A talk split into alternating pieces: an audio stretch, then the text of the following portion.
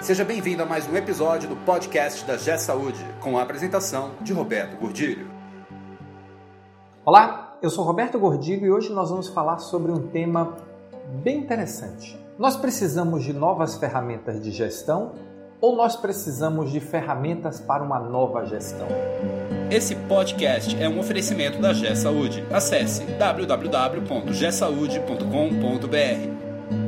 Semana passada, eu tive a oportunidade de fazer uma palestra num evento para as operadoras de saúde filantrópicas e, e, o tema foi novas ferramentas de gestão. Quando eu estava trabalhando essa palestra, construindo essa palestra, eu comecei a me questionar e, e, hoje, aqui nesse vídeo, eu gostaria de trazer um pouco das reflexões e dividir com vocês as reflexões que eu fiz sobre esse tema, novas ferramentas de gestão. E eu comecei a me questionar o seguinte: nos últimos 30 anos, gestão passou a ser definido como aumento da eficiência, aumento da melhoria da operação, foco completo na operação, no negócio, na parte interna do negócio.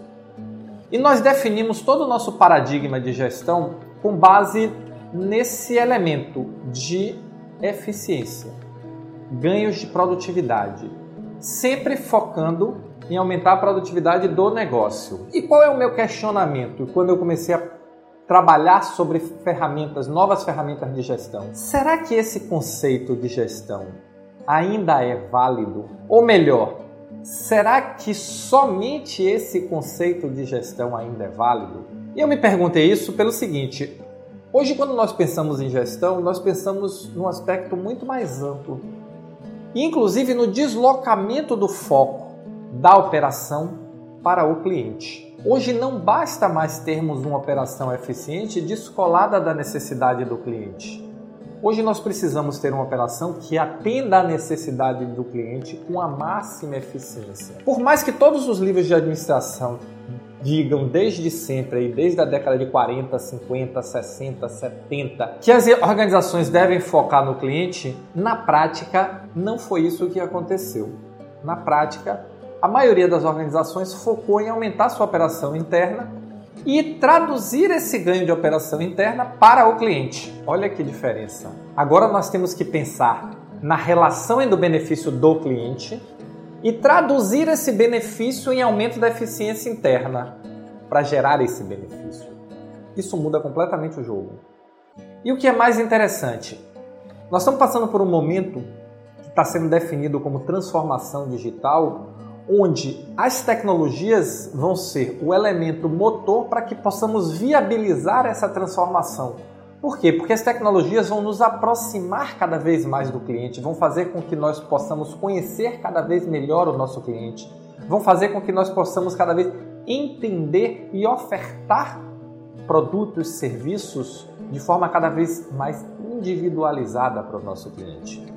Quando nós pensamos em inteligência artificial, quando nós pensamos em computação cognitiva, internet das coisas, todas essas tecnologias elas vão nos proporcionar individualizar o nosso tratamento, o nosso atendimento para cada cliente.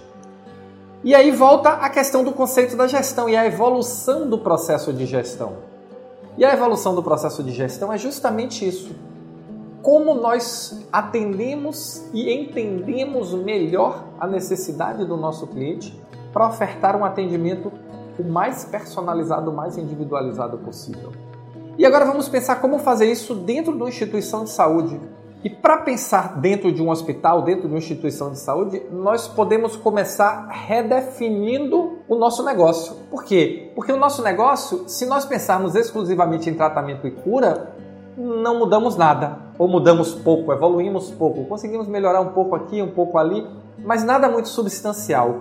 Mas se nós começarmos a pensar na instituição de saúde como elemento de promoção e prevenção à saúde, aí o jogo pode mudar completamente. Aí abrem-se novos horizontes para trabalharmos nosso negócio. Sejamos uma clínica especializada, sejamos, sejamos um hospital especializado, um hospital geral ou qualquer outra instituição, até uma unidade básica de saúde.